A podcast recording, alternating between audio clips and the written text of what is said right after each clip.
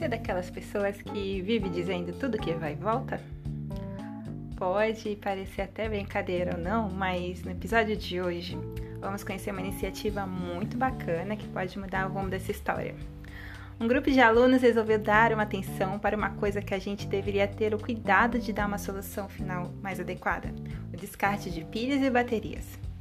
A pergunta que eu começo fazendo é: será que quando você compra um material como esse ou qualquer outro, você imagina o que vai fazer com aquilo quando acabar? Pois é. Um grupo de alunos desenvolveu o trabalho em modo cooperativo no estilo Jigsaw, mas aqui tem a ver com jogos vorazes um pouco. A dinâmica de cooperação acaba trazendo mais engajamento e interatividade entre os alunos, já que nesse formato é importante o êxito de todos da equipe. E essa estratégia pareceu bem acertada para construir uma solução para estes objetos que requerem a atenção de toda a sociedade. Os alunos se organizaram em dois tipos de grupos, o grupo base e o grupo especialista. Aí a dinâmica começa.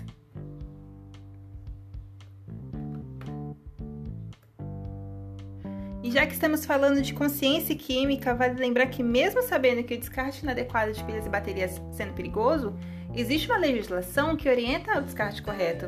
E nesse ano, essa resolução completa 21 anos. Já está bem crescidinha, né? Então, retomamos a questão inicial. Tudo que vai e volta?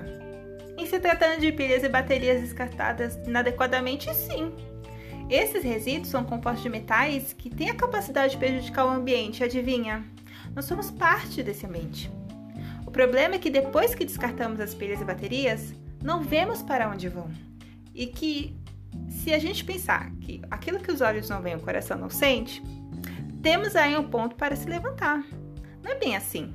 O ponto crucial é que esses materiais ainda permanecem entre nós. Os metais pesados das pilhas e baterias podem se acumular na água, no solo e podem chegar até nós por meio do consumo de alimentos e contaminados. Esse é o problema. Mas voltando ao trabalho realizado pelos alunos, olha só como foi a estratégia deles. Eles tiveram a orientação da professora, contaram com a elaboração de uma questão-problema que norteou o trabalho deles e o trabalho foi dividido em etapas, que pôde organizar os alunos em grupos e como esses grupos iriam atuar para que toda a sala conseguisse concluir esse trabalho de conscientização a respeito do descarte de pilhas e baterias.